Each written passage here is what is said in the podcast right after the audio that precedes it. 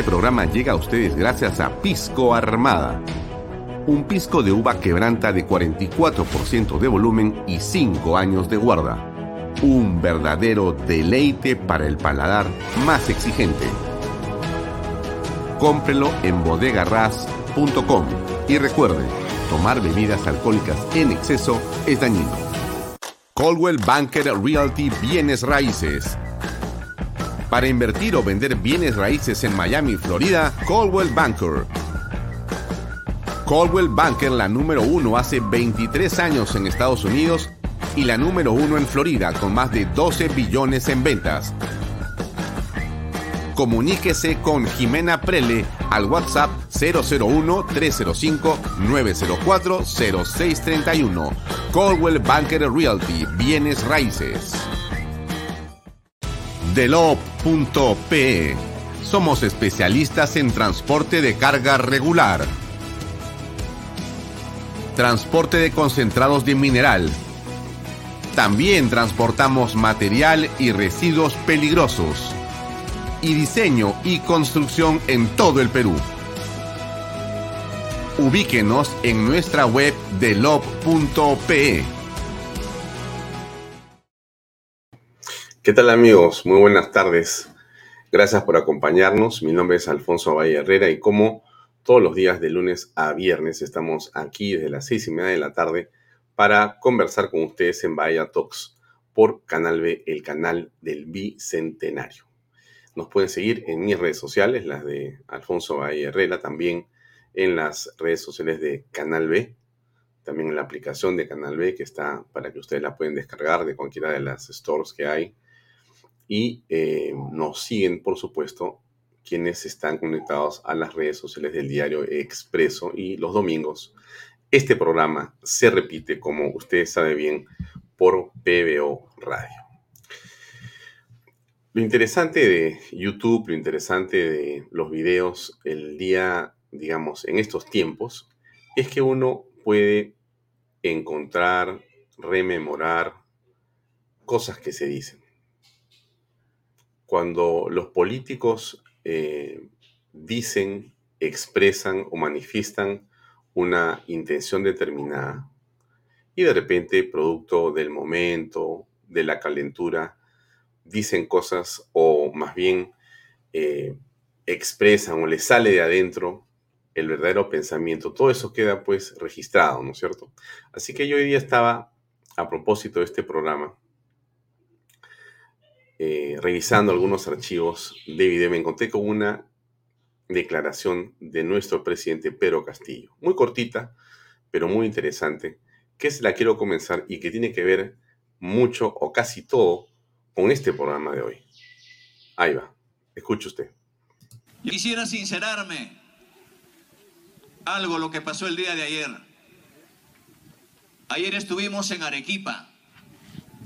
Acompañamos a la ministra del MIDIS, a nuestra vicepresidenta. Yo quisiera desde acá agradecer a los hermanos de Arequipa, pero debo condenar algunas actitudes nefastas por algunos medios de comunicación que han, editado que estaba solo en Huancavelica y que la gente pedía vacancia cuando no es cierto. Y encima estos medios de comunicación piden que en vez de darle agua a los pueblos, se les paguemos, se les demos presupuesto para que hablen bien del gobierno. Y aquí mi reconocimiento y mi gratitud a los medios de comunicación local y regional, a nivel nacional. Los invoco y los convoco a nivel nacional porque ellos conocen la realidad, porque ellos saben dónde están los grandes problemas del país pero no me voy a permitir en darle un centavo a aquellos que tergiversan la realidad, aquellos que no quieren ver al pueblo, aquellos que, quieren hacer creer otra cosa. Mm. Sí, la pregunta que seguramente usted se hace, en realidad, ¿quién quiere hacer creer otra cosa al pueblo? Los medios de comunicación eh, sobre quienes el presidente señala que como si fuera su dinero no les va a dar un centavo? o es justamente el jefe de Estado. Y esto, por eso, tiene mucha relación con lo que está pasando hoy en el país. A propósito de una nota de prensa del colectivo Integridad, que es un grupo de personas que busca que, digamos, se participe en política. Y ellos, le leo una parte del comunicado y después vamos a conversar con eh, uno de sus directivos unos minutos para que usted entienda, comprenda y sobre todo, mm, diríamos, aprecie cómo es que el señor Pedro Castillo hace sus cosas. Este comunicado de prensa de integridad dice hoy día lo siguiente. Es un cortito, pero se lo voy a leer en un pedazo. Dice, el 30 de diciembre del 2021, los voluntarios de integridad solicitamos al despacho del presidente de la República el registro detallado de todas las visitas, actividades y reuniones sostenidas por Pedro Castillo en el inmueble ubicado en el Parque Zarratea número 179 Breña, entre los días 20 de octubre y 16 de noviembre del 2021, indicando nombres, apellidos, documentos de identidad, fecha y hora de ingreso, fecha y hora de salida, motivo de la visita. El 13 de enero del 2022, mediante carta número tal, el despacho presidencial nos remitió al membrane número tal y nos negó el acceso a dicha información. O sea, ellos preguntaron y el despacho dijo, no, no hay nada que decir.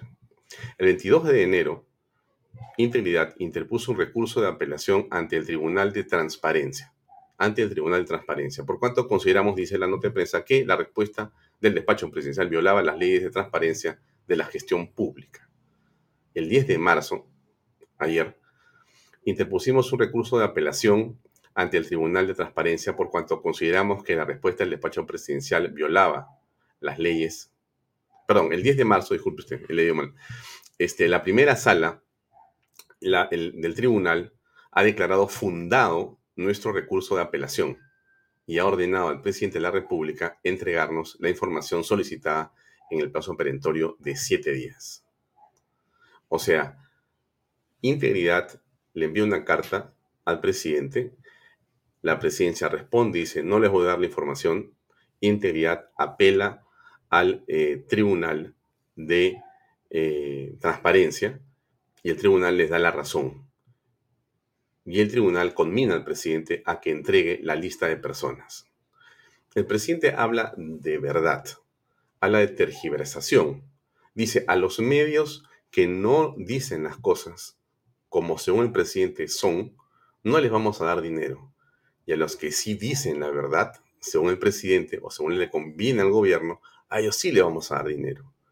Mire usted la manera en la que se va construyendo las cosas. ¿Qué cosa dice integridad y qué significa esto? Hemos querido conversar con Jorge Lazarte. Escuche usted la siguiente conversación y saque usted sus conclusiones. Ahí va.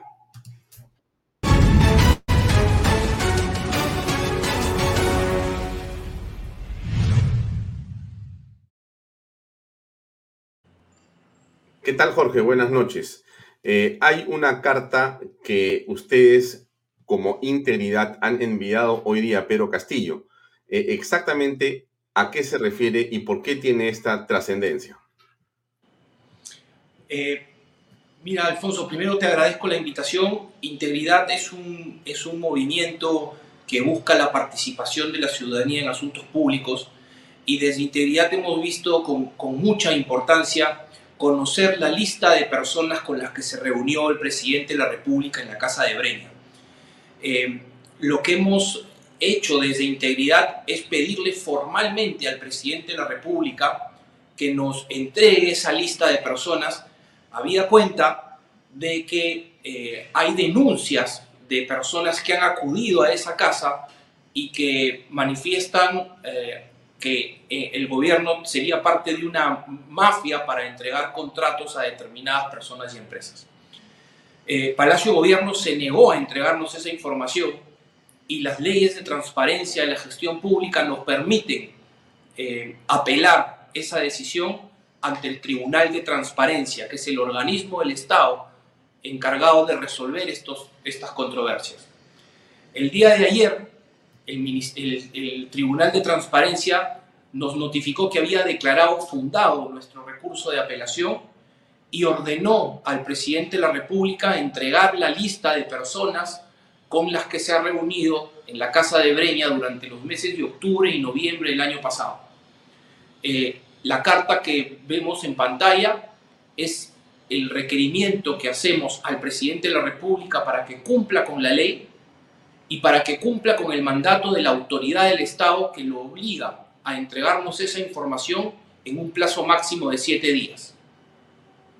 Eh, eh, Jorge, lo que ha señalado la eh, señora Carolín López, que es quien se ha, digamos, ha venido a esta colaboración eficaz, señala específicamente al presidente de la República como el cabecilla, como quien comanda o quien dirige una red criminal eh, que está basada en el presidente, pero que tiene un tema central en la casa de Zarratea y que es en ese lugar donde se han producido una serie de reuniones para, según lo que dice la señora López, acordar, diseñar o eh, planear eh, una serie de negocios o contrataciones ilícitas en favor de ciertas personas y para beneficio de manera ilegal de varios de los que han estado presentes en esas reuniones. Es a esa lista a la que se refiere Integridad y a la que se refiere ese Tribunal de Integridad, ¿es correcto? Sí, es correcto. No solamente a las, a las personas que pueda hacer mención la señora Carelín, que definitivamente eh, van a estar dentro de esa lista, sino a todas las personas con las que se haya reunido el presidente de la República de manera secreta y clandestina en un inmueble privado. Las leyes de transparencia de la gestión pública obligan al presidente de la República a mantener una agenda abierta, pública, transparente y conocida, justamente para evitar indicios o presunciones de actos ilícitos y de corrupción. Negarse a entregar esta lista como lo viene haciendo el presidente de la República es un indicio de actos ilícitos. Negarse a cumplir con la ley y con este mandato de la autoridad del Estado es un indicio de comisión de actos ilícitos. El Tribunal de Transparencia analiza muy minuciosamente la obligación que tienen las dependencias de la Presidencia de la República de llevar un reporte detallado, minucioso y exacto de cada una de las personas que se reúnen con el presidente. Por seguridad del Estado, la Policía Nacional del Perú tiene un detalle detallado de todas las personas con las que se reúne el presidente, por su seguridad, de manera que no pueden decir que esa lista no existe. Esa lista existe, la maneja la Policía Nacional del Perú la maneja la presidencia y la república y debe ser entregada a la ciudadanía. Ya, justamente de eso quería preguntarte en segundo lugar, y es por el hecho de que la eh, ex primera ministra, la señora Mirta Vázquez, había ofrecido de manera pública y en conferencia de prensa que el presidente entregaría eh, la lista de quienes han estado en esa casa en Zarratea y con quién se reunió él. Eso fue lo que dijo claramente, pero después señaló que eso estaba en manos de la defensa del presidente porque estaba judicializado. Finalmente, la defensa del presidente, es decir, el señor eh, abogado Pachas, dijo que no había ninguna lista que entregar, porque no existía esa lista.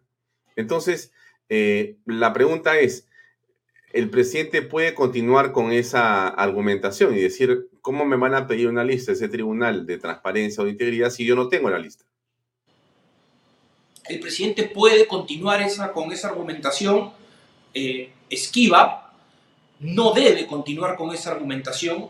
El hecho de que no tenga una lista no quiere decir que no deba haber una lista. Esa lista debe existir, la deben poner en blanco y negro y la deben transparentar. Porque no hacerlo es un indicio de comisión de actos ilícitos. Será, será las autoridades las que evalúen cómo interpretar ese encubrimiento y ese silencio respecto a una obligación que impone una autoridad del Estado. Pero sin duda, esa lista existe y el Tribunal de Transparencia analiza cómo es que esa lista existe. Dice, hay registros visuales, las personas que son de la seguridad del presidente han, constatado y visto con qué personas se reúne el presidente, quiénes ingresan a la casa de Breña, y esas personas son funcionarios públicos, están obligados a divulgar esa información. De manera que si no tienen una lista en un papel en blanco y negro, pues la tienen que hacer. No porque nos estén haciendo un favor, están obligados por ley a entregarla a la ciudadanía. Mm. Ahora, la señora Canelín López ha estado eh, divulgando, y lo conocemos por palabra de su abogado César Nakazaki, algunos nombres de las personas que estuvieron en esa casa de Zarratea. Se habla eh, no solamente de personas, digamos, en el ámbito privado, familiares o amigos o conocidos del presidente, sino también a personas del ámbito público, llámese congresistas de la República, ministros de Estado, funcionarios de bienes nacionales, entre otras personas que, bueno, no conocemos ya. Entonces, no es solamente una lista de amigos del presidente, ahí habían citas de otro tipo, de otro carácter. Por eso la importancia de conocer en realidad eh, por ellos mismos, ¿es correcto? Así es. Eso prueba que Zarratea era un lugar de despacho del presidente de la República. No olvidemos como lo reconoce el Tribunal de Transparencia en su resolución, que el propio presidente de la República informó el 28 de julio que no iba a despachar desde Palacio de Gobierno. Su centro de operaciones en muchas oportunidades ha sido la Casa de Zarratea. Así lo reconocen dos informes del órgano de control interno de la Presidencia de la República, en la que advierten que el presidente de la República está sosteniendo reuniones de trabajo de asuntos de interés nacional en un inmueble privado. El Tribunal de Transparencia hace un doble análisis de lo que eso implica. Analiza en primer lugar la figura del funcionario público y la obligación que tiene de llevar una agenda pública. Y dice, el presidente de la República, por ley de transparencia, tiene que tener una agenda detallada y pública de las personas con las que se reúne. Eso es uno.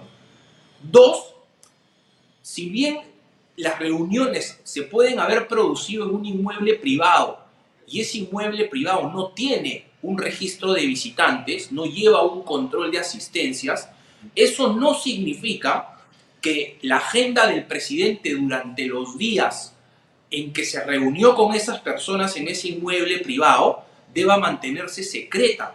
Esa, esa agenda secreta no debe existir. Lo que está haciendo la presidencia de la República es mantener en secreto una agenda que por ley debe ser pública. Y eso es lo que genera tantas suspicacias, tantas sospechas y, tantas, y tantos indicios de presunción de actos ilícitos. Claro, porque eh, digamos que en el peor de los casos, si el presidente no tenía una agenda, lo que sí existe es una relación de visitantes que la seguridad tuvo que haber eh, construido, porque justamente le da seguridad al presidente de la República y tiene que saber que entró una u otra persona que puede no conocerse si es alguien en el ámbito privado familiar, de acuerdo, pero que esté en el ámbito público, o sea, un ministro de Estado, un congresista o una persona que está siendo eh, y es parte de una institución del Estado, pues tiene que claramente tener eh, un registro y la seguridad del Estado y la seguridad del presidente tendría que haber formulado en su registro, en su eh, trabajo diario, eh, ese tipo de, digamos, apunte y, para poder conocer qué pasó. Pero nada de eso se tiene en la actualidad. Todo eso ha sido más bien guardado dentro de un secretismo y, prácticamente nos están llevando los peruanos a que nos olvidemos del tema, porque lo que se está buscando es simplemente que no se hable más de la lista de personas de Zarratea. Es correcto, y con esto que están haciendo ustedes, se vuelve a traer a, digamos, los titulares principales para que a través de esta solicitud del ente regulador se entregue la lista. Eso es lo que finalmente se está consiguiendo. Así es, Alfonso, es en verdad es indignante, es indignante y es vergonzoso. Y no podemos permitir como ciudadanos que nos traten de esa manera, que nos vean la cara de idiotas.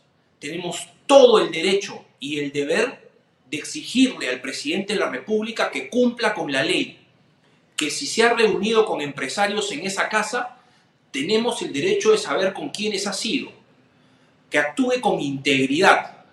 Lo que le hemos manifestado en la carta al presidente el día de hoy es que no vamos a pasar este tema por alto, que no nos vamos a olvidar de las reuniones en Breña. Y si no cumple con hacer lo que la autoridad le está ordenando que haga, va a poner en evidencia la incapacidad moral que tiene para gobernar este país. Bien, Jorge, te agradezco mucho eh, por este comentario, esta información y estaremos eh, en contacto para proseguir a ver qué más ocurre con este caso de la lista de Zarratea. Muchas gracias. Gracias a ti, Alfonso.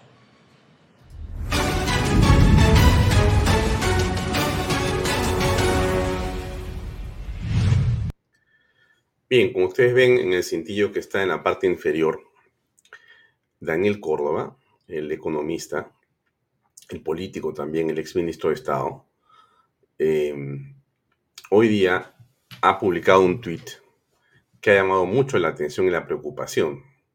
Quiero comenzar por poner el tuit para comentarlo con ustedes un minuto.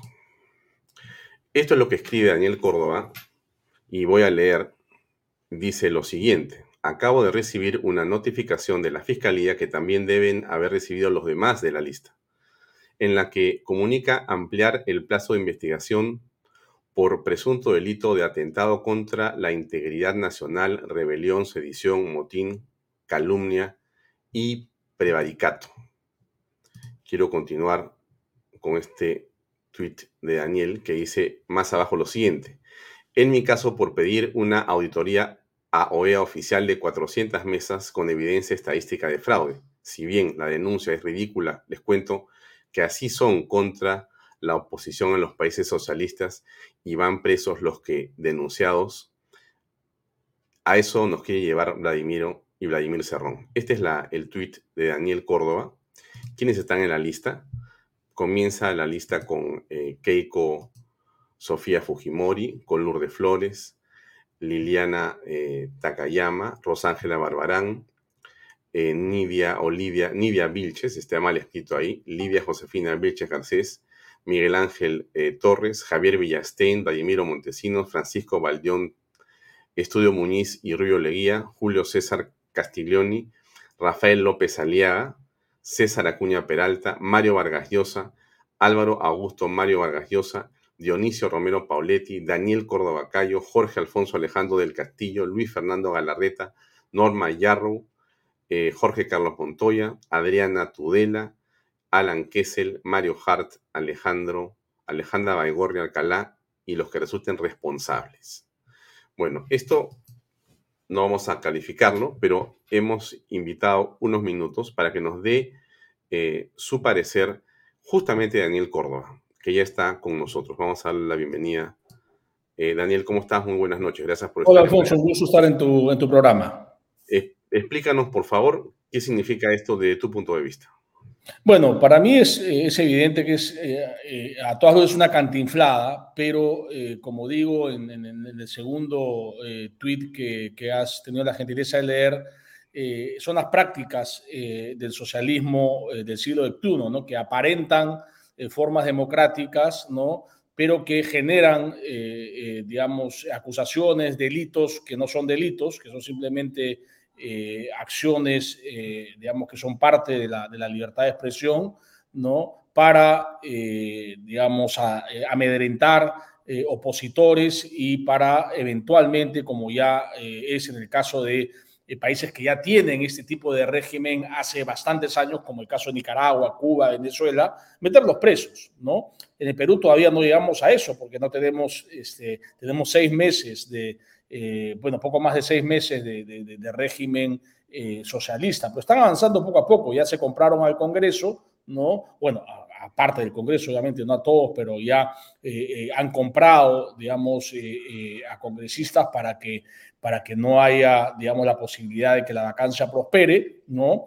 tienen presencia muy fuerte en la Fiscalía, en el Poder Judicial, ¿no? Y, están, digamos, llevando a la práctica el manual cubano, ¿no? Con, digamos, un asesor eh, eh, de primerísimo nivel, si se puede utilizar de expresión, que es el embajador eh, de Cuba en el, en el, Perú y su esposa, ¿no? Entonces, esto, esto es parte de una, de una maquinaria, esta denuncia en particular, yo no, digamos, no, no, no, no estamos preocupados, pero sí es sintomático de ese tipo de, de práctica en los regímenes socialistas contemporáneos, ¿no?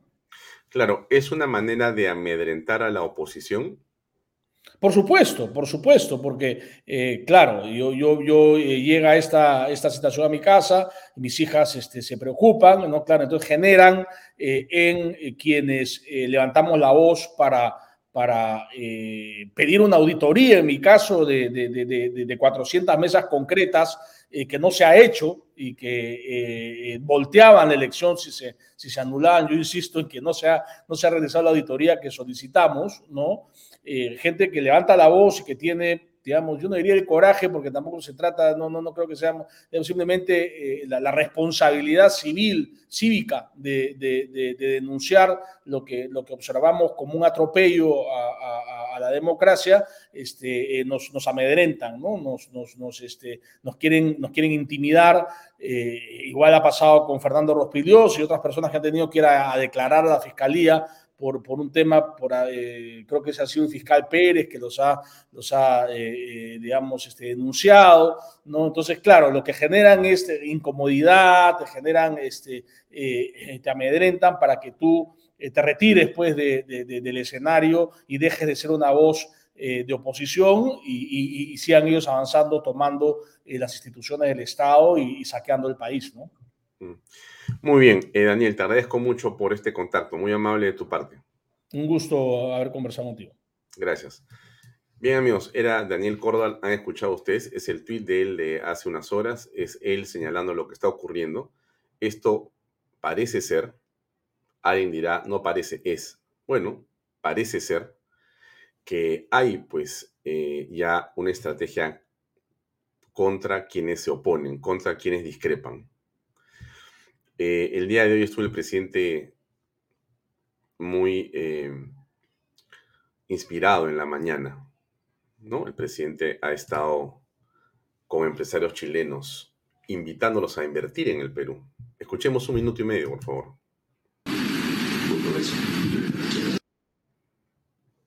Eh, este es un gobierno de confianza, es un gobierno donde queremos estar sentados en las bases para que atendamos a los más necesitados tienen ustedes una, un espacio y espero de que recibirlos en Palacio para eh, conversar con mayor, con mayor tranquilidad. Nos sorprendemos algunas cosas que se han creado fantasmas. No es cierto eso. Eh, nosotros somos más que democráticos.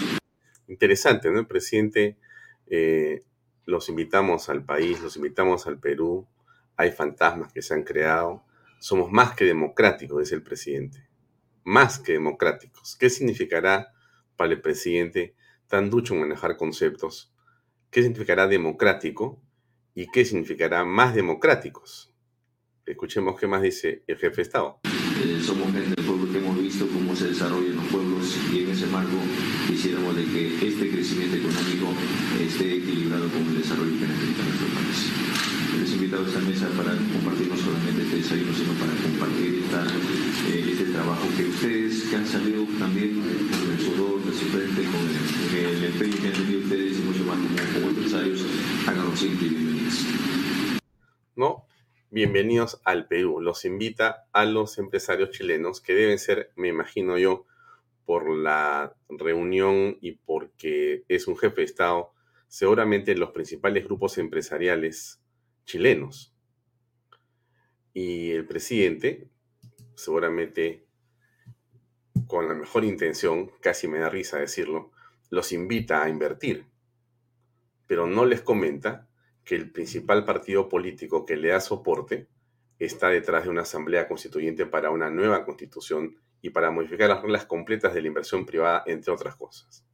Es inconcebible pensar que en esa circunstancia en la que el Perú vive hoy, se pueda pensar en atraer grandes capitales o capitales extranjeros. Es obvio que cualquier inversionista de talla va a mirar básicamente una inversión de entre 10 a 15 o 30 años por delante y eso es estabilidad institucional. Para eso se requieren cartas magnas, se requiere institucionalidad democrática y para eso se busca estabilidad. Sin eso es muy difícil invertir. No hay que ser economista ni politólogo, hay que tener sentido común. Entonces el presidente se sienta o se para, como ustedes ven, para decir lo que han escuchado y dudo yo que haya conseguido o vaya a conseguir un dólar hacia el Perú. ¿Cómo están las cosas aquí por lo menos ahora, no? Hace eh, unos minutos, vamos a conversar ahora en, un, en unos momentos más con Milton Monjes, que ya está conectado con nosotros. Eh, pero eh, hace em, unos minutos encontramos un video del señor Acuña, don César Acuña, que, bueno, no sabemos en realidad cuál es su posición final, pero por lo menos la de este momento o la de las últimas horas es la siguiente. La comparto con ustedes. Eh, creo que eh, definitivamente sabemos que es imposible, no hay los votos, eh, no hay los votos, no se lograría y espero pues que este gobierno, no, cada día haga mejor gestión, cada día se rodee de mejores personas, mejor, con mejores perfiles, y eso le va a ayudar al gobierno acá, esperemos que esto le ayude a mejorar, porque creo que todos los peruanos lo que queremos y debemos aspirar que este gobierno que ha sido electo democráticamente se, se mantenga y que el gran ganador sea la población de Perú. Y yo creo que, vamos a ver, yo creo que definitivamente eh, la vacancia de, un presidente está, está escrito en la Constitución. Creo que ahora, constitucionalmente, no hay motivo, no, no cumple o no está, no está dentro de lo que, eh, estaría dentro de parte de la, de la vacancia. Entonces, en ese sentido, yo como fundador del partido, ¿no? Desde Arequipa, este, yo invoco al presidente, me, ahora que se le ha dado el voto de confianza, este gabinete trabaje pensando en esa gente que no tiene trabajo, eh, pensando en esa gente que no tiene que comer, en esa gente que exige que, que el Estado esté, esté cerca de él, porque realmente, si ustedes se dan cuenta, ya ya el lunes comienzan las clases, ¿no? Y hay instituciones educativas que no tienen la infraestructura adecuada para comenzar. Si ustedes ven, ha pasado la pandemia y el primer, el primer nivel de salud está abandonada, postas médicas abandonadas, centros de salud abandonadas. Eh, y además, eh, hoy, hoy por, la, por la inestabilidad política, económica, no hay, no hay mucho interés de la inversión y hoy más que nunca, si queremos puesto de trabajo, creo que debe, debe haber un programa de motivación, de, de para que, lo, para que sea... Es lamentable que si fuera cierto lo que he dicho, ha salido en los medios, ¿cómo es posible que congresistas de AP, ¿no?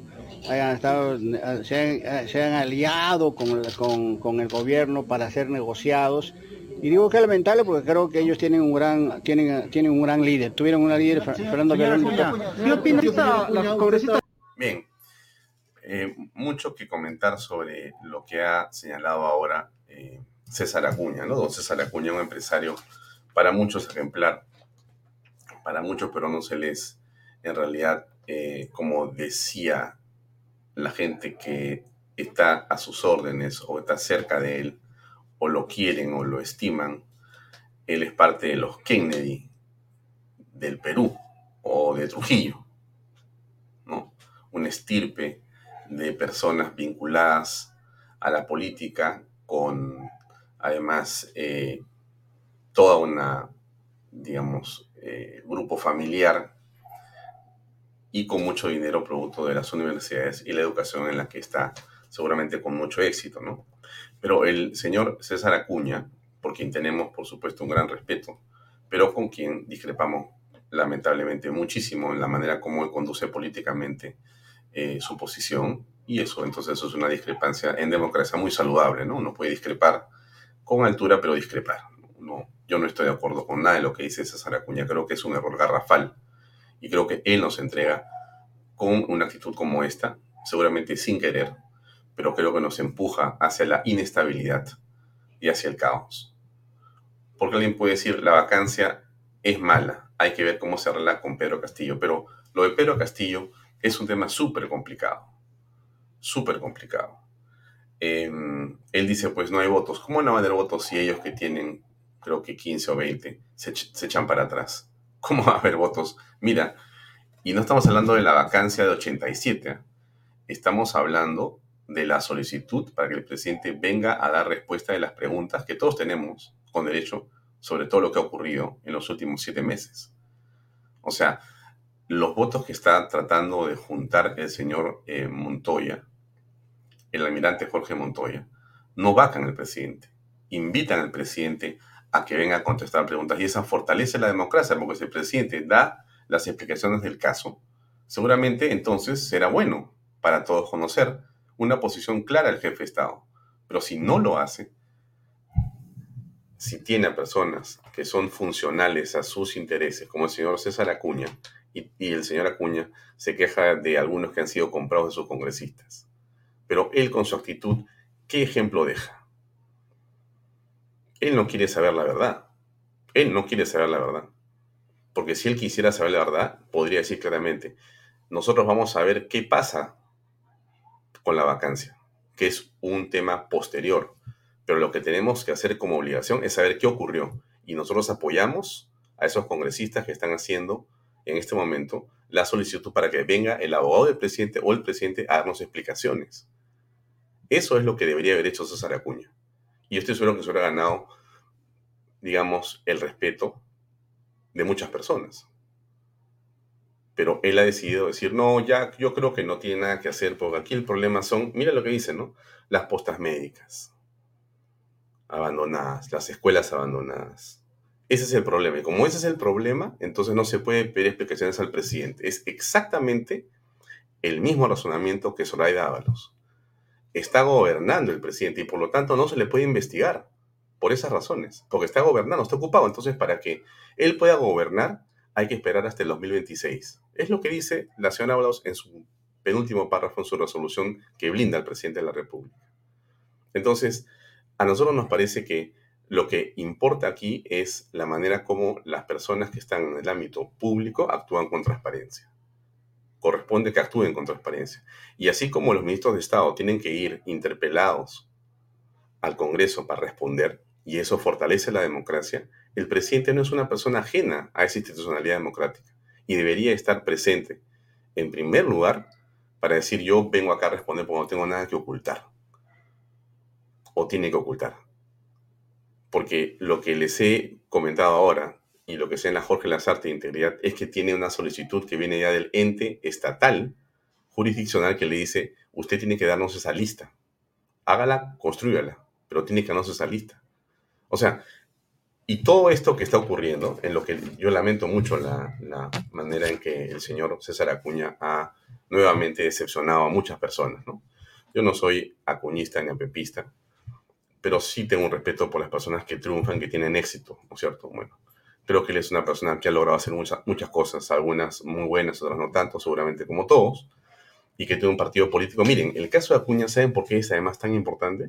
Ahí termino ya para conversar con Milton, que está esperando. Porque César Acuña tiene, queramos o no queramos, nos guste o no nos guste, seguramente el partido político más organizado y más grande del país. Se lo digo y piense lo que le estoy diciendo. ¿eh? ¿Quién tiene la mayor cantidad de regidores o concejales en los distritos o provincias del Perú? En los gobiernos regionales. ¿Quién tiene la mayor cantidad de alcaldes, distritales o provinciales o gobernadores? O sea, el aparato público que reúne César Acuña y el partido APP, por ellos, por alianza, como fuere que sea, es, de mi punto de vista, y seguramente me equivoco, ustedes me van a corregir, debe ser el más extendido que hay en el país. O sea, es una fuerza política de indudable importancia. Y a mí me apena mucho que César Acuña no tenga la, digamos, claridad que el momento reclama para poder avanzar en lo que todos los peruanos queremos. El tema de si Castillo va a ser vacado o no es otra cosa. Lo que es indispensable saber es qué pasaba, porque si lo que dice la señora Carlín López es verdad y el presidente es el jefe de una mafia, el señor Acuña con su actitud está siendo cómplice de ello. Está siendo cómplice de ello. Entonces de eso se trata, de que no nos dejemos arrastrar por las mentiras y que pidamos que los gobernantes digan la verdad. Bien, termino con eso y le damos pase a nuestro invitado que ha estado esperándonos aquí. Eh, Milton, ¿cómo estás? Hola Alfonso, buenas noches. Gracias por la invitación, encantadísimo. No, eh, al contrario, gracias por acompañarnos esta noche para conversar un poco en torno a varias cosas, ¿no? Yo le había puesto título a esta conversación, eh, vamos a ver, posibles salidas, formulación de caminos alternativos para enfrentar esta crisis, eh, algo en el campo de la economía y también algo en el campo de la política. Tú has sido ministro de Estado, tú has eh, sido y eres entonces un político, no eres solamente un técnico y por lo tanto, entonces tu opinión nos puede acompañar o ayudar a entender qué podríamos comenzar a, digamos, visualizar como posibles salidas. ¿Cómo aprecias primero el panorama y después entramos en la conversación de por dónde podemos encontrar salidas? Adelante. Mira, el panorama político es complicado, ¿no? Tenemos, por un lado, un presidente que tiene una base política eh, eh, que es mitad eh, Perú Libre, Cerrón, los, todos los, personajes vinculados al gobierno regional de Junín, y por otro lado, tiene los maestros, los profesores, eh, gente más bien de un origen sindicalista, de izquierda, eh, eh, que le dan cierto soporte a su, a, su presidencia. Este soporte, el de ambos grupos, de grupos, sin embargo, recibió también el apoyo de la izquierda más tradicional peruana, pero que les duró poco. Y, ese soporte eh, actual, el que mantienen, el, sólido, el de, el, de, el Cerrón, Perú Libre, con, maestros, es en realidad bastante, bastante débil para un periodo largo de cinco años. Eh, eh, y por lo tanto debería ser un gobierno bastante frágil, ¿no? Sin embargo, por el otro lado, la oposición no muestra un bloque sólido. Eh, acabamos de escuchar eh, eh, la posición del líder de APP. cuando uno escucha al siguiente partido importante, que es Acción Popular, también es una federación de independientes. cada congresista básicamente persigue sus objetivos individuales, personales, que no necesariamente se, eh, uno puede ver ahí una línea partidaria. Eh, el partido morado es muy chiquitito, casi imperceptible en el Congreso.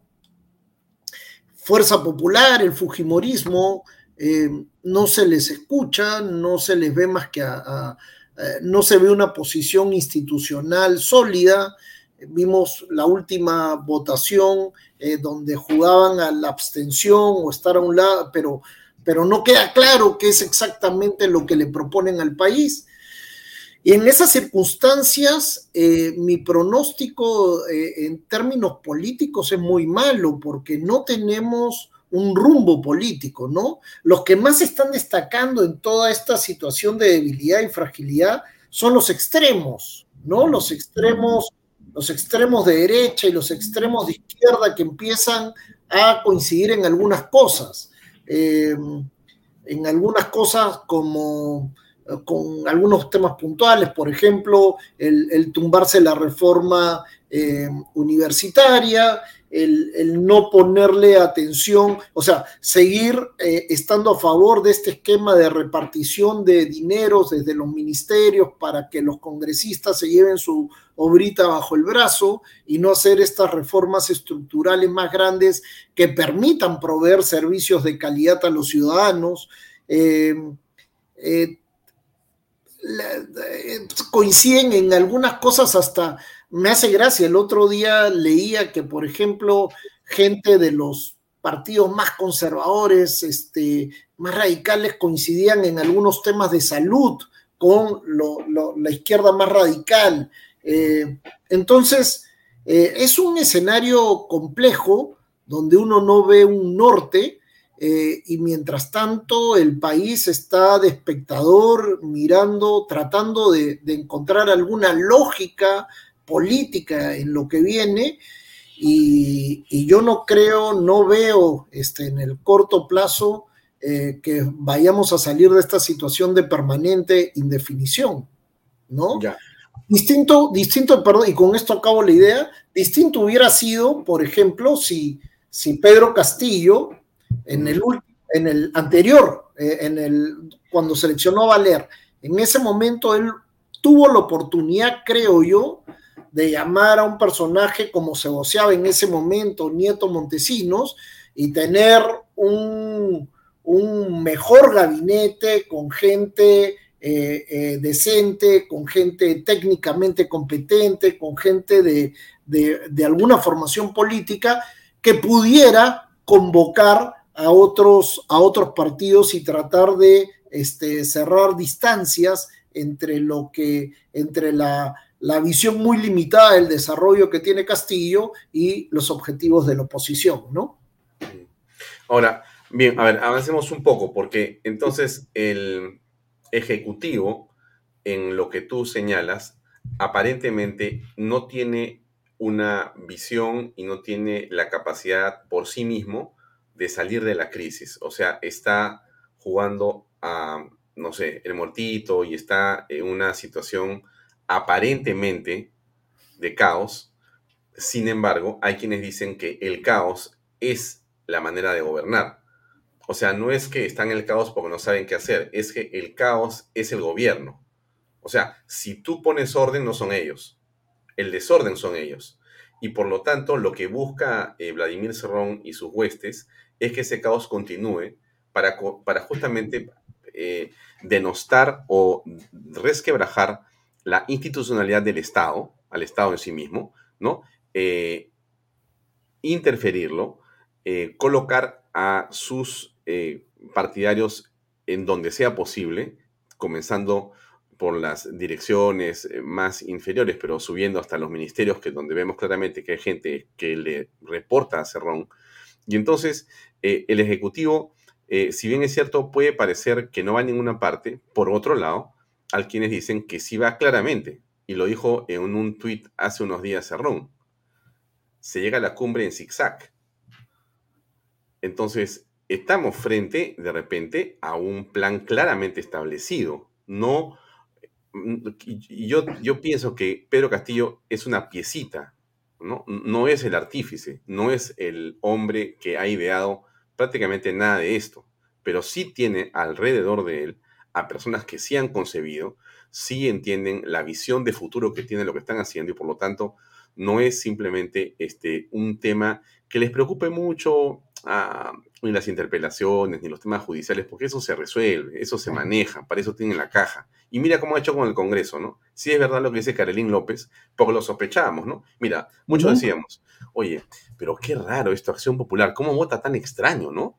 Y también hay muchos que votan extrañísimo perdóname, o sea, te acaban de contar que en noviembre eran cinco niños, en noviembre, cinco niños. Hoy es un nido completo, eso es una, un berenjenal. Entonces, entonces, yo creo que el Ejecutivo tiene un plan político, es totalmente político. Entonces, el caos es, es la manera de gobierno. ¿Tú ves eso? O, tú dices, no, Mira, en realidad Nieto Montesinos era una alternativa. Sí, mira, yo veo. Porque Nieto Montesinos, y termino, déjame que te Nieto Montesinos pertenece a un establishment del que ellos más bien se apartan. ellos denostan de eso. Así es. Así es. Mira, yo concuerdo eh, con tu descripción, pero, pero con, ciertos, eh, con ciertas limitaciones, con ciertas restricciones. ¿A qué me refiero? Yo no creo que Cerrón tenga todo el poder que se dice que tiene. Creo que definitivamente tiene mucho poder, pero creo que más poder tiene hoy día este, el presidente Castillo y que él, fiel a su origen sindicalista, de, eh, eh, pequeñito, de, de, una provincia, que, que llegó a liderar una protesta nacional sobre la base de administrar prebendas y privilegios a distintos grupos eh, sindicalistas. Cuando tú ves la composición del gabinete, es cierto que hay mucha gente que depende directamente de Cerrón, como el señor este de la agüita racimada de, del, del, Minsa y otros, pero hay otros que no me, no me, a mí por lo menos no me queda claro que dependan de Cerrón y que tienen más bien eh, eh, otros objetivos u otros, otras motivaciones para estar en el, en el, en, el gabinete, ¿no?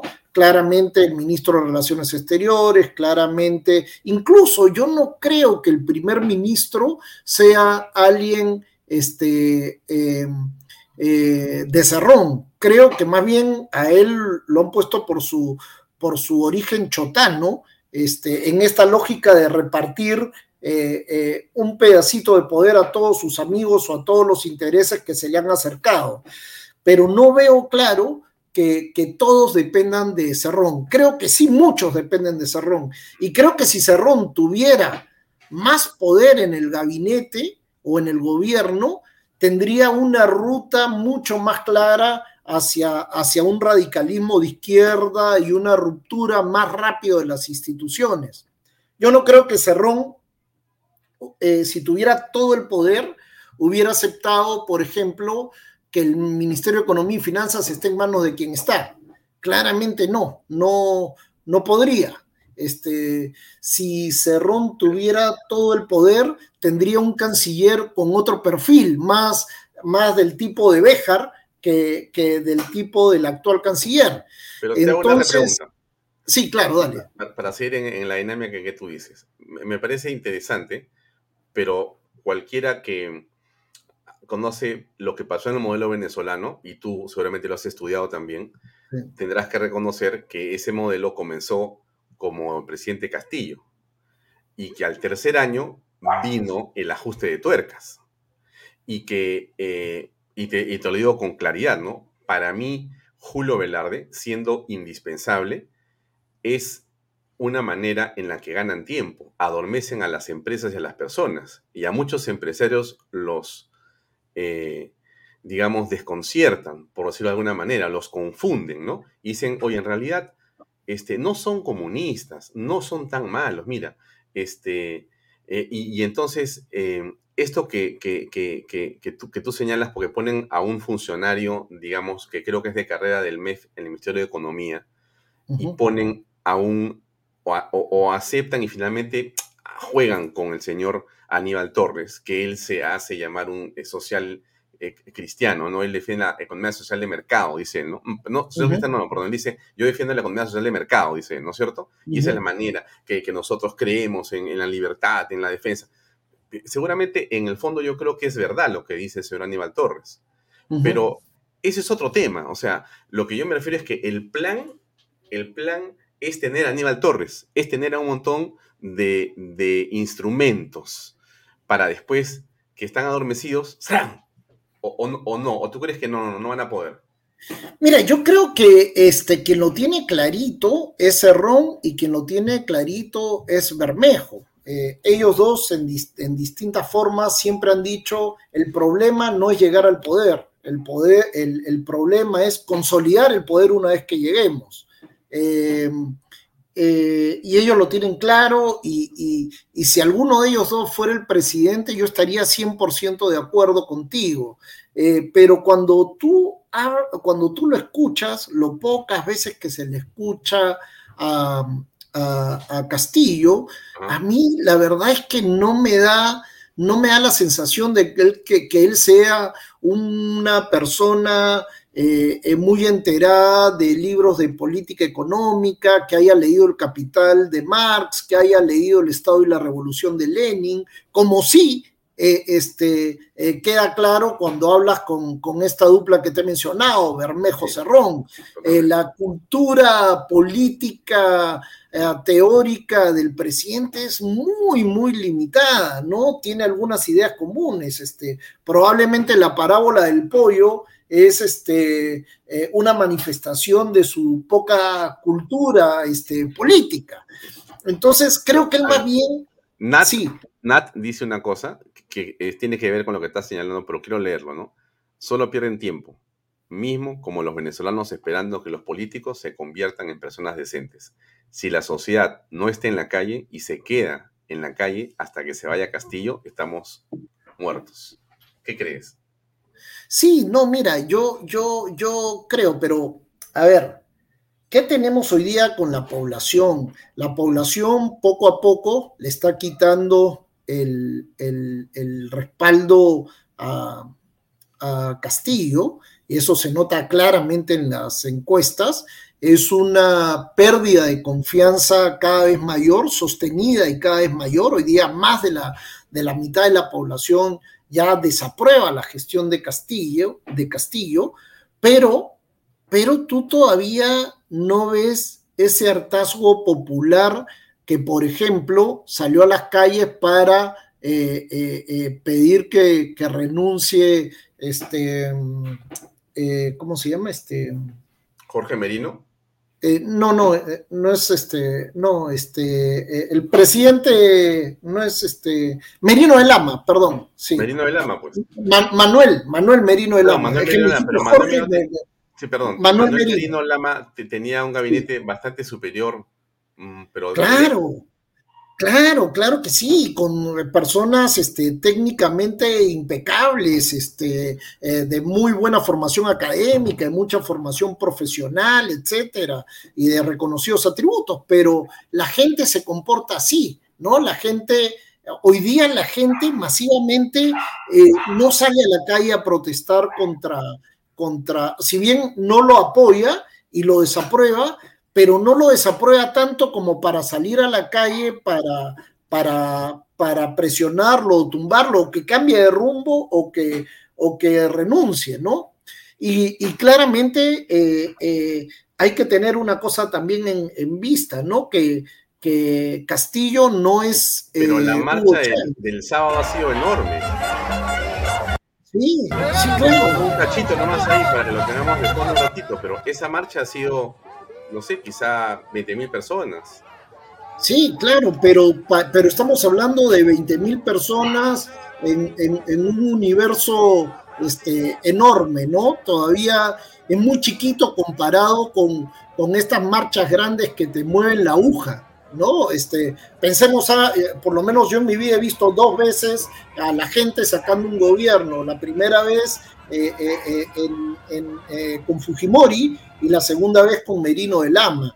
Y esas sí fueron charlas, este, marchas masivas, ¿no? Tremendas y con mucho espontáneo, muchos chicos de todos los niveles sociales que van a protestar eh, eh, contra, contra el presidente de turno para que, para que se vaya, algo que es algo masivo, algo popular.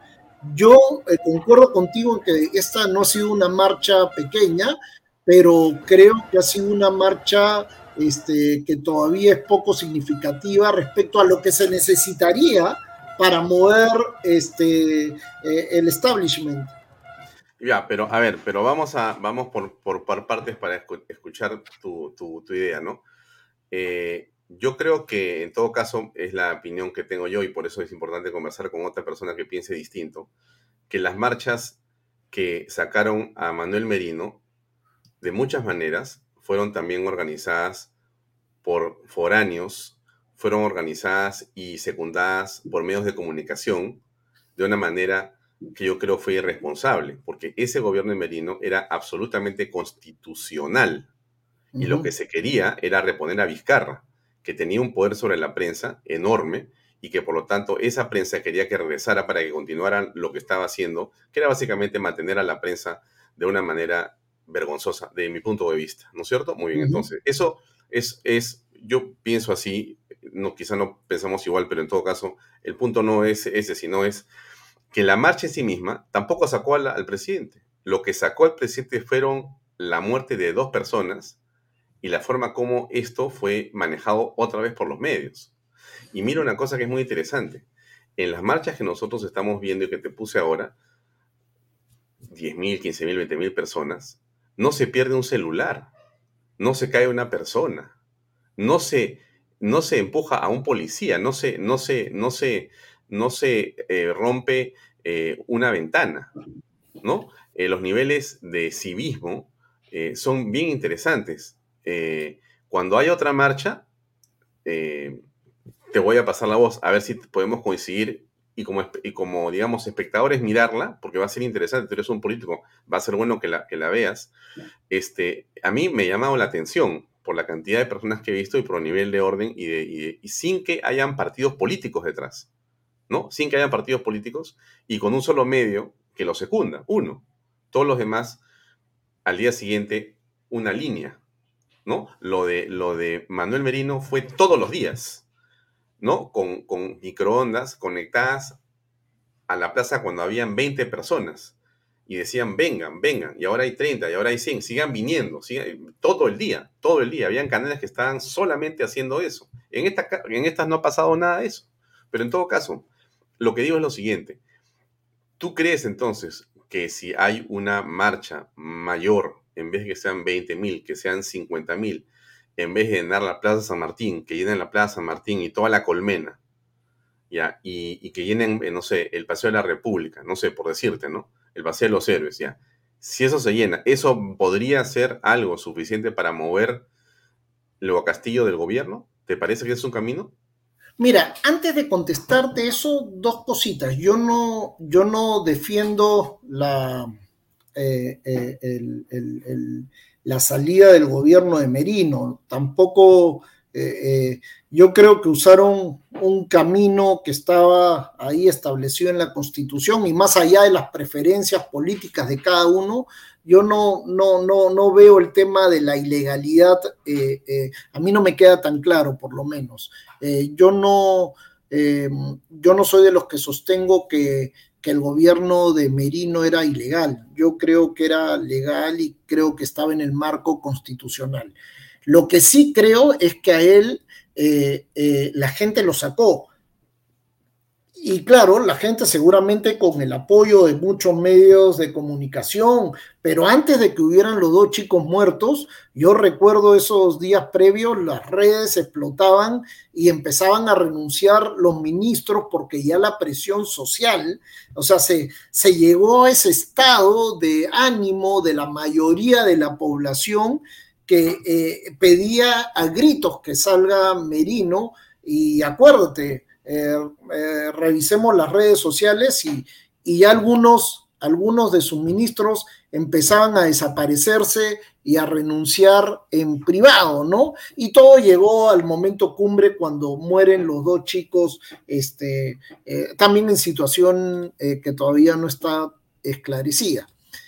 Pero, y ahí ahora sí te, te pregunto, yo creo que sí, yo creo que cuando si la, si, si, si la oposición logra articularse, logra tener una agenda mínima común y a partir de esa agenda mínima común este, eh, la gente sale a la calle, este, entonces eh, va a haber mucho más probabilidad de que eh, el gobierno de Castillo este, se acerque a una vacancia con los votos del Congreso.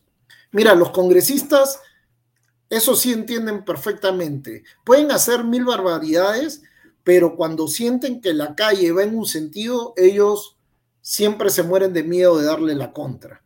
Y ese día que sientan que la gente esté en la calle de verdad, ese día van a, empezar a definir eh, más claramente de qué lado están.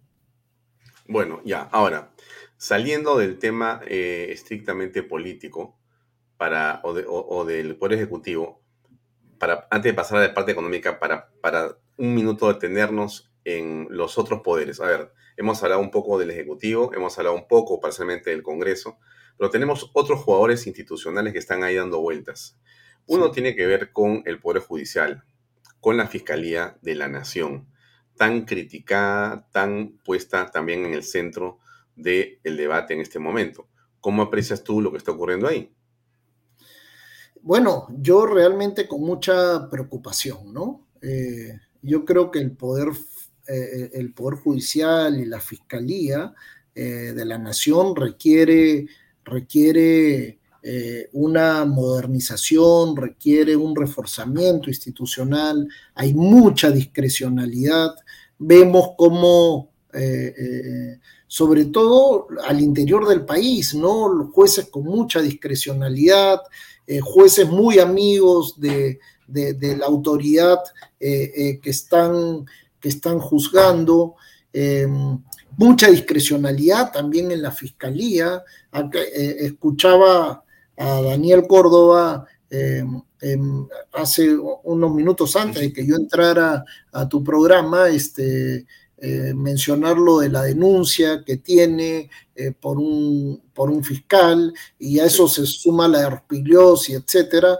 Y creo que, que, estas son cosas que no, que no deberían pasar en una, una democracia, ¿no? Es muy fácil ponerte una denuncia fiscal, este, hacerte perder tiempo durante muchos tiempos, abusar del derecho, esto que pasó en los últimos años de primero te meto preso y después averiguo eh, si eres este, eh, culpable o no, eh, ha sido desde mi punto de vista una barbaridad, una barbaridad que lamentablemente muchas veces ha sido celebrado y avalado por muchos políticos de distintas bancadas, hasta que les toca a ellos.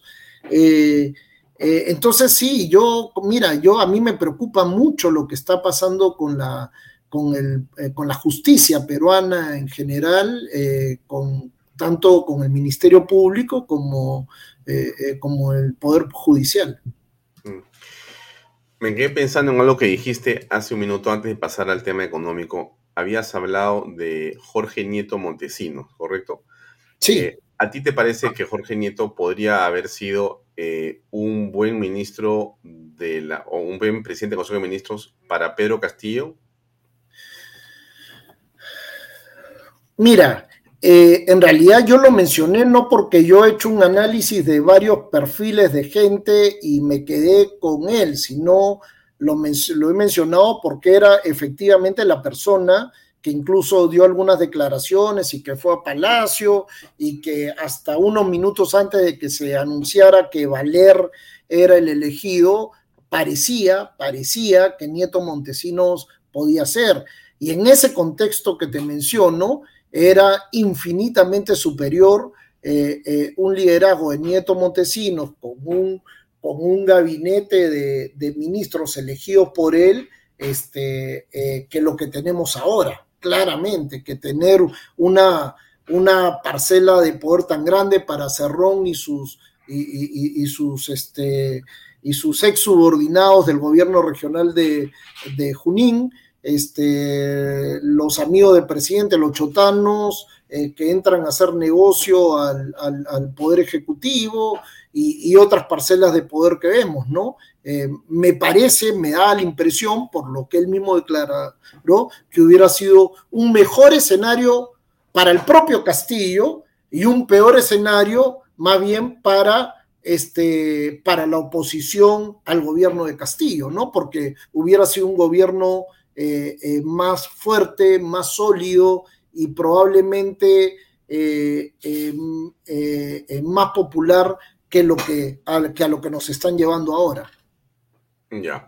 Bien, ahora, em, para pasar al tema económico, vamos a leer algo que ha publicado hace unos minutos Jorge Villena. También ha sido invitado acá varias veces. Es un tuit de Jorge Villena muy sencillo, pero que de alguna manera nos permite entrar al tema de la economía, ¿no? Eh, el de Jorge está acá abajo, lo voy a leer, pero el de arriba es otro. Primero comienzo, voy a comenzar al revés. Voy a leer el de Jorge y después leo el que está arriba. Jorge dice lo siguiente. En los primeros siete meses de gobierno subió el dólar, subió el gas, subió la luz, subió el pollo, subió el pan, subió la gasolina. Cada día resulta más caro vivir mientras la casta política que gobierna se aferra al poder. Mientras los peruanos nos empobrecemos. Y Aarón comenta, la casta política es el mayor lastre que padecemos los peruanos. Estos politiqueros sinvergüenzas solo piensan en salvar sus privilegios. El pacto de impunidad entre el Congreso y el gobierno de Castillo revela la putrefacción de la élite gobernante. Bueno, a ver, este es un pie de entrada eh, tremendamente interesante para comenzar a hablar de la economía. Antes de hablar de la economía, déjame un minuto de hablar de nuestra economía, que es la economía de nuestros auspiciadores. Un segundo, el auspicio, y regresamos enseguida con más, mi estimado eh, Mito, un, servicio. Ahí va. Gracias. Bien amigos, invierta en terrenos en Paracas con los portales, ubicados a solo 25 minutos del aeropuerto de Pisco y ahora a muy poco tiempo de Lima por la nueva autopista y por eso los terrenos se revalorizan rápidamente. Regístrese rápidamente, aproveche usted online ahí mismo, losportales.com P. PBM Plus. Proteínas, vitaminas y minerales y ahora también con HMB. Recuerde, vainilla y chocolate, no olvide que el ejercicio favorece su sistema inmune y que una buena alimentación es su mejor defensa. Compre PBM en boticas y farmacias a nivel nacional. Para mayor información, ahí está la web pbmplus.pe. Encuéntrelos también en Facebook y en Instagram. Delop, especialista en transporte de carga regular, transporte de concentrado de mineral, transporte material y residuos peligrosos y diseño y construcción en todo el Perú. Entra en la web delop.pe. Pisco puro Armada, pisco de uva quebranta de 44% de volumen y 5 años de guarda. Un verdadero deleite para el paladar más exigente. Pisco puro Armada, cómpelo en bodegarras.com y no se olvide que tomar bebidas alcohólicas en exceso es dañino. Bien, nos quedamos con el tweet de el señor Villena, de Jorge Villena, y entramos por allá en la parte económica. ¿Cómo aprecias lo que está pasando, estimado Milton?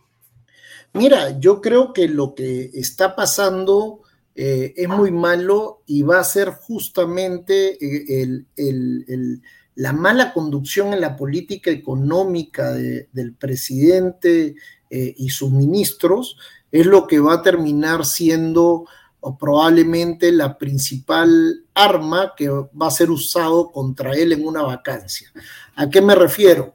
Creo que las malas decisiones de política económica, sobre todo sectorial, porque la macro está, a pesar de todo, relativamente ordenada, pero me preocupa mucho lo que viene desde los sectores, eh, eh, porque eso es lo que se va a reflejar en el largo plazo en menos empleo, en mayores escaseces, en algunas subidas de precio. Y para no hablar en abstracto, te doy dos ejemplos.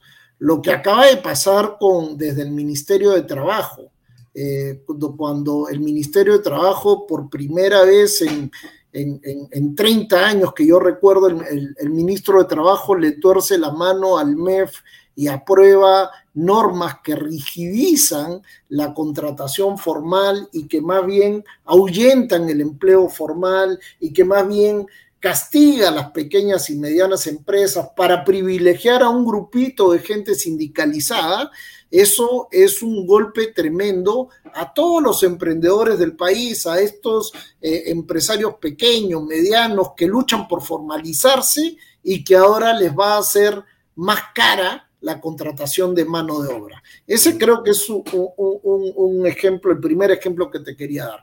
Y el segundo ejemplo es, por ejemplo, lo que la, la, posición que estuvo siendo la que imperaba en el Ministerio de Agricultura con la segunda reforma agraria. Esto de ciérrame las importaciones de alimentos porque acá en el Perú los, los lecheros, los arroceros, este, podemos proveer alimento a nuestra población, entonces necesito que me protejas, ponme aranceles, bandas de precios, y entonces págame más a mí que soy productor, que no necesariamente es el más pequeño, y que el consumidor urbano pobre pague más, pues no importa, pero hay que revalorar eh, eh, a la pequeña agricultura, todo este rollo ideológico de la soberanía alimentaria, ¿no? La, tercera reforma. La segunda reforma agraria. La segunda reforma agraria, la, la, han denominado así muy pretenciosamente, ¿no? Que, que, eh, yo he escrito de que ese concepto no tiene nada que ver con lo que uno ve en, en las medidas que ellos toman. Entonces, creo que por ahí es donde vienen los principales desequilibrios de largo plazo y ese manejo discrecional es el que está evitando que vengan las inversiones de fuera, ¿no? La agenda de asociaciones público-privada en el, en el gobierno no existe, no existe, no se ha hecho una nueva APP hace mucho tiempo. Proinversión lamentablemente está congelada, no sé para qué ya para qué existe si es que no hay un portafolio de proyectos. Yo fui director ejecutivo de Proinversión antes de ser ministro. Eh, eh, parte de nuestro trabajo era estar permanentemente viajando a los mercados mundiales y recibiendo inversionistas internacionales para, para hacer inversiones en el país. Hoy día esa agenda desapareció. El Perú ya no tiene, o sea, si el presidente cree que yendo a Chile y tomando desayuno con unos empresarios diciéndoles que, oye, vengan a Perú, que no crean en los fantasmas, este, vengan, metan su platita a Perú, este, así no se promueve inversión privada, eso no, no, no tiene ningún efecto. La inversión privada se promueve yendo a hablar con los inversionistas, presentarles proyectos concretos, oportunidades de negocios, eh, perfiles financieros hechos con, el acompañamiento de, banqueros de inversión, etcétera. Así se promueve eh, la inversión privada, ¿no? Mostrando también una macro sólida, mostrando una buena calificación de riesgo, pero pero eso, eh, eh, esa es una ruta por la que este gobierno no ha apostado hasta ahora, ¿no? Y eso lo único que está haciendo es que al no haber crecimiento de la inversión, no se crean nuevos empleos formales ni tampoco informales, este, la gente eh, eh, tiene que seguir en lo que está, siguen los niveles de informalidad que han crecido y que van a seguir creciendo por medidas como la que ha promulgado este, la ministra de Trabajo. Y ese es un escenario que va a contribuir justamente a que ahí sí la calle se le voltee al presidente Castillo. ¿Cómo entenderías tú, Milton, una información que salió hace un par de días en gestión en la página 2 y 3. La voy a poner solamente para tenerla como referencia acá. Las utilidades del 2021 de las 100 empresas top triplicaron las del 2020. Por un lado, en esta situación en la que estamos, esto lo publicó hace unas horas gestión. O sea, utilidades, ¿ah? O sea, que estamos hablando de que algo se está moviendo. ¿ya? Y, te hago otra pregunta más, ah, eh, y, y, ubícame tú si quieres, pero igual lo pregunto. Los restaurantes en una parte de la ciudad, o quizá en toda la ciudad, no sé, y en todas las ciudades y urbes, en las zonas urbanas, están llenos. No, no sé si es mi impresión o de repente yo que me paseo por San Borja y, Surco y, Miraflores, eh, de repente este, estoy mal acostumbrado a mirar cosas llenas cuando en otros barrios está vacío, pero yo tengo la impresión de que en todas partes hay una enorme cantidad de gente utilizando también servicios diversos y, saliendo y consumiendo, ¿no? A pesar de la situación de falta de empleo que esté en el país. Bueno, entonces yo te pregunto, ¿cómo se aprecia esto? El dólar ha bajado el dólar ha bajado a el momento mm, de menor eh, cotización en lo que va del gobierno del señor Pedro Castillo. Las exportaciones están en el mejor momento en la historia del Perú. Los precios de metales están en unos números exorbitantemente importantes. Y entonces la pregunta es, da la impresión que el Estado peruano se sigue llenando de dinero. Entonces, yo no sé si te parecería a ti que la frase va a ser dentro de poco, eh, no más pobres en un Estado rico. Porque el Estado peruano, Milton, tú has estado en el Estado peruano, tú conoces el Estado peruano, bueno, pero el Estado peruano ahora es un Estado rico, rico, rico. O sea, tiene mucho dinero. O de repente yo me equivoco y no es así. Por favor. No, es, es así. Eh, eh, y lo que estamos viviendo ahora, fíjate, Castillo no podía haber tenido más suerte al empezar eh, su gobierno que la que le tocó en términos de contexto internacional. tiene precios de los minerales a niveles récord de los últimos 20 años, enormes precios internacionales que se han reflejado rápidamente en una mayor eh, eh, recaudación para el gobierno nacional, pero también para los gobiernos subnacionales. Recuerda que eh, el canon es la mitad del impuesto a la renta de las empresas mineras que va mayoritariamente a este, a los gobiernos locales y gobiernos regionales. En primer lugar a los gobiernos locales y luego a los gobiernos regionales. Entonces, este contexto, externo favorable en precio de minerales, eh, que se ha venido acompañado también de un contexto externo para ah, los productos eh, agroexportables del Perú, ha generado que muchas empresas tengan coyunturalmente en estos años eh, mayor utilidades mayor utilidades que también te están reflejando que no está habiendo eh, reinversión. No es tan bueno decir que todo el mundo tiene más utilidades, porque eh, eh, cuando tus perspectivas son buenas, tú tratas de no tener tantas utilidades y reinviertes porque quieres apostar para el mediano y largo plazo. Mm. Pero en el caso peruano, este, prefiero declarar mis utilidades, pagar los impuestos antes que reinvertir porque no sé muy bien a dónde estoy yendo a mediano y largo plazo. Eh, lo que es más preocupante no es las utilidades de este año o del año pasado o del próximo año, sino lo que es preocupante es la caída en la inversión privada, ¿no? Que ya es caída. No es que está creciendo poquito, sino que eh, eh, no se está invirtiendo para crear la riqueza del futuro. Estas utilidades son, responden a inversiones del pasado que están generando impuestos para que, como tú bien mencionabas, la caja fiscal esté eh, bastante bien, a pesar de haber pasado por una pandemia que generó un impacto en la producción muy grande. Entonces, la recuperación de las finanzas públicas por esta buena coyuntura internacional ha hecho que este, eh, eh, eh, las finanzas públicas se hayan recuperado más rápido de lo que esperaba en su momento el mismo Franke, ¿no?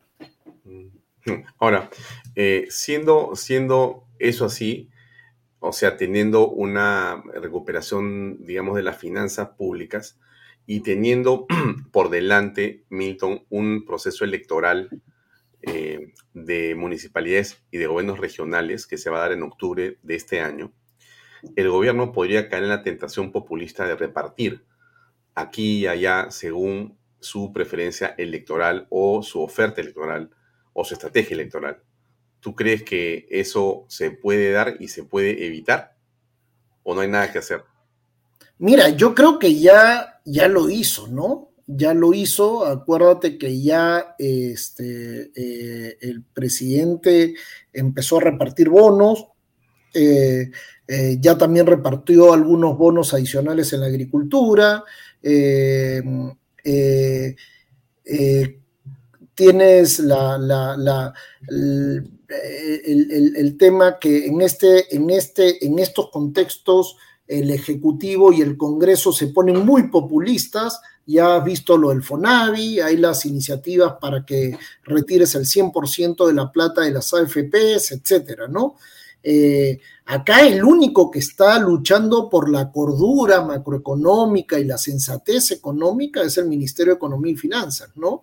Desde el Ejecutivo, porque el Banco Central con la política monetaria también están siendo muy prudentes. Eh, eh, pero, pero si esto se puede acelerar, eh, eh, sería malísimo, sería malísimo porque retrocederíamos en la, en la situación fiscal y, y, si retrocedemos en el manejo prudente fiscal, nuestra calificación de riesgo se va a ver empeorada y el costo del crédito internacional va a elevarse y va a haber un peor escenario todavía al que ya hay para las inversiones. Entonces, eh, la prudencia dice que no debería hacerse. Es que, y además tampoco hay tanto espacio, porque recuerda que, durante el gobierno de, Vizcarra eh, eh, se repartió también muchos bonos y, se, y se prácticamente se gastó todo lo que había en el Fondo de Estabilización Fiscal. Entonces tampoco es que hay mucho, eh, eh, mucho ahorro como para recurrir a, repartirlo en forma de bonos.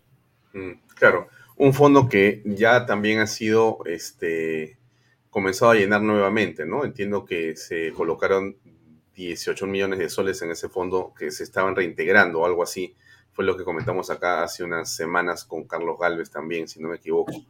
Sí. Milton, bien, llegamos al final. Solamente para concluir, este, bueno, mucha gente nos ve de diversos sectores económicos. Yo creo que estamos más en la clase media, establecidos ahí como, como medio de comunicación. La gente que hace 30 años creyó en el Perú, se quedó en el Perú, trabajó, educó a sus hijos, logró comprar una pequeña propiedad y ha hecho su pequeño emprendimiento y sale adelante y trabaja todo el día pagando universidades y colegios, tan complicado ahora con el COVID. Pero a esa gente, tú como economista, ¿qué les dirías?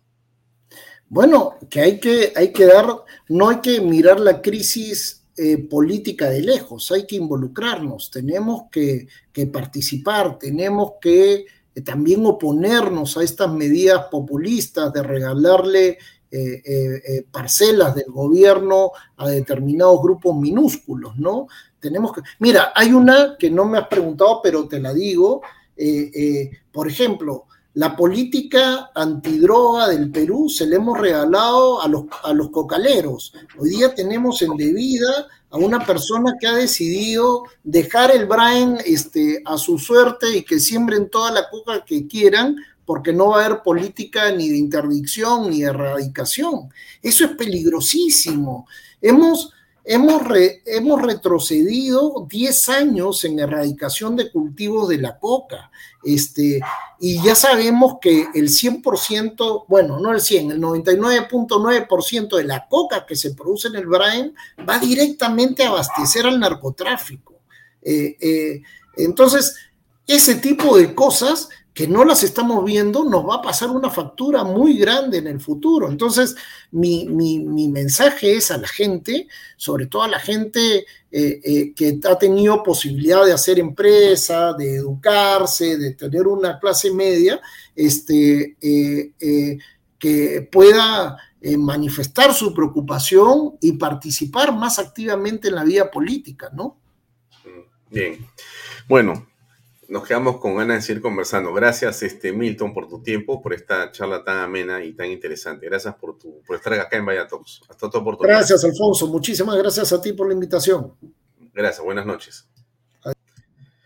Bien, amigos, era eh, Milton Bonges, ha sido ministro de Estado y estuvo con nosotros para conversar en esta noche de viernes. Yo le deseo lo mejor para el fin de semana. Nos vemos el lunes temprano a las seis y media siempre. Es un momento difícil para el país, sin duda. Em, ¿Qué pues se puede pensar, no? Quizá la unidad, ¿no? La unidad tan esquiva. La unidad tan esquiva. Siempre hemos sido un país complicado cuando se habla de unidad.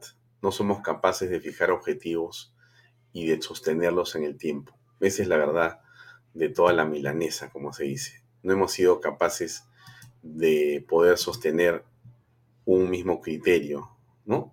Y llevarlo adelante. Ahí nos hemos equivocado muchas veces. Quizá ahora sea igual. Miren, estamos muchos convencidos de lo que pasa con el señor Castillo, porque la evidencia sale por todos lados, pero César Acuña cree que no. Increíble, ¿eh? Increíble, increíble. Realmente eh, muy decepcionado, si es la palabra, ¿no? ¿no? No quiere decir que me produzca ilusión la señora Acuña, pero yo creo que hay momentos en la historia en que más allá de las discrepancias frente a determinados hechos, todos deben tomar la misma posición. Y esa misma posición no se aprecia en este caso. Mucha gente o se queda en silencio, o se pone de perfil, o se baja del coche. Y eso no es lo que en este momento necesitamos en el país, sino por el contrario. Y eso es lo que sí causa un poco de pena. Pero bueno, así siempre ha sido el Perú y no va a dejar de serlo en esta oportunidad. Y a pesar de eso, hemos siempre logrado encontrar los caminos para que todos salgamos adelante. No será este uno distinto. Así que hay que tener paciencia, paciencia y mucha fe. Paciencia y mucha fe. Mis auspiciadores. Invierte en terrenos en Paracas con los portales, ubicado a solo 25 minutos del aeropuerto de Pisco y ahora a muy poco tiempo de Lima por la nueva autopista. Ya están los terrenos ahí revalorándose y ahí está la página web. Eh, puede usted entrar a losportales.com.pe. PBM, PBM Plus. Efectivamente, tiene usted proteínas, vitaminas, minerales y ahora también con HMB. Recuerde, vainilla y chocolate. No olvide que el ejercicio favorece su sistema inmune y que una buena alimentación es la mejor defensa. En las boticas ubique usted en todo el país pmplus.pe, también en Facebook y en Instagram.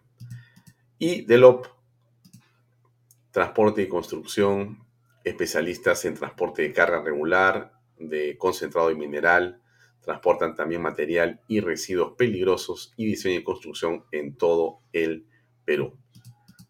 Cerramos con pisco puro armada, pisco de uva quebranta de 44% de volumen y 5 años de guarda, un verdadero deleite para el paladar más exigente. Pisco puro armada, cómprelo en bodegarras.com. Tomar bebidas alcohólicas en exceso es dañino. Las 8 de la noche nos despedimos hasta el día lunes. Dios mediante, gracias por acompañarnos. Nos vemos la próxima semana. Gracias. Buenas noches.